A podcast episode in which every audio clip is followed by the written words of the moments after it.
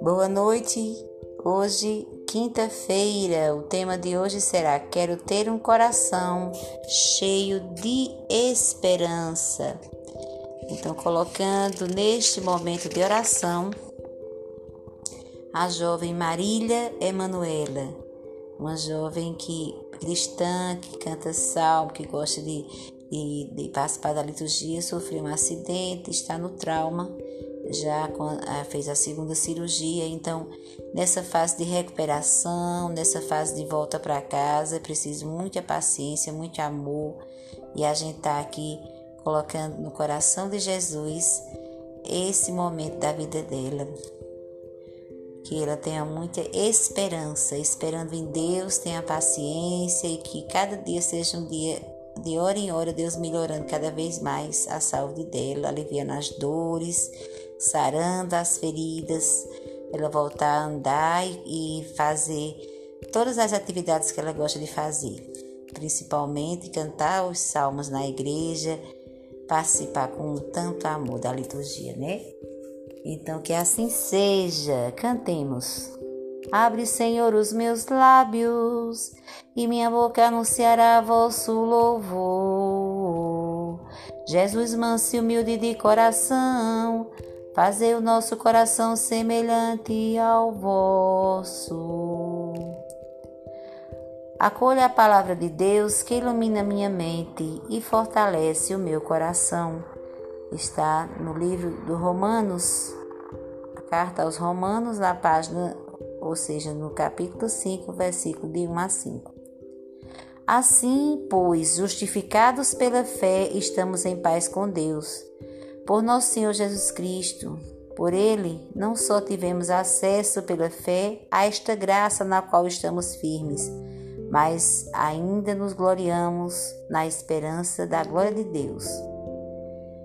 E não só isso, pois nos gloriamos também em nossas tribulações, sabendo que a tribulação gera a constância, a constância leva a uma virtude provada e a virtude provada desembrocha na esperança. Ou seja, desabrocha na esperança. E a esperança não decepciona, porque o amor de Deus foi derramado em nossos corações pelo Espírito Santo que nos foi dado. Tanto sociólogos como psicólogos constatam que a característica do nosso mundo não é a segurança, a alegria, a harmonia, a esperança. Estão de acordo em afirmar que as pessoas de hoje riem pouco, andam muito nervosas, vivem preocupadas, têm mais medo, curtem a angústia, da insegurança e do desespero. Vivemos sem dúvida tempos difíceis. Até mesmo no interior de nossa igreja, veio se introduzindo a contestação, contestação e a crítica, a desunião entre os cristãos, conservadores e progressistas, alienados e comprometidos a uma série de risco de divisão do evangelho que quebra a unidade da doutrina e da disciplina. O que nos aparecia o porto seguro da religião, sentimos ser frágil. Barca de Pedro em meio à tempestade, ou seja, a, a frágil barca de Pedro em meio à tempestade. Mas não podemos desistir e nem ignorar tudo isso. Não adianta assumir a atitude do, da avestruz e viver como se nada tivesse acontecido. É no meio das dificuldades e da dor que o Espírito suscita a novidade. Jesus mesmo viveu em tempos complicados e superou tudo pela cruz e pela ressurreição. Além do texto, São Paulo aos Romanos que hoje nos exorta à esperança, Isaías, o profeta da esperança, proclama o que Deus deseja de nós: fortalecei as mãos desfalecidas, robustecei os joelhos vacilantes, fazei ou dizei àqueles que têm o coração perturbado: coragem, não tenhais medo, eis o vosso Deus, ele mesmo vem salvar-vos. Está em Isaías capítulo 35, versículo 3 a 4. E Cristo, nossa feliz esperança, nos recomenda serenidade e fortaleza nos tempos difíceis. Confiantes no Senhor, nós queremos estar prontos a dar aos outros as razões de nossa fé e de nossa esperança.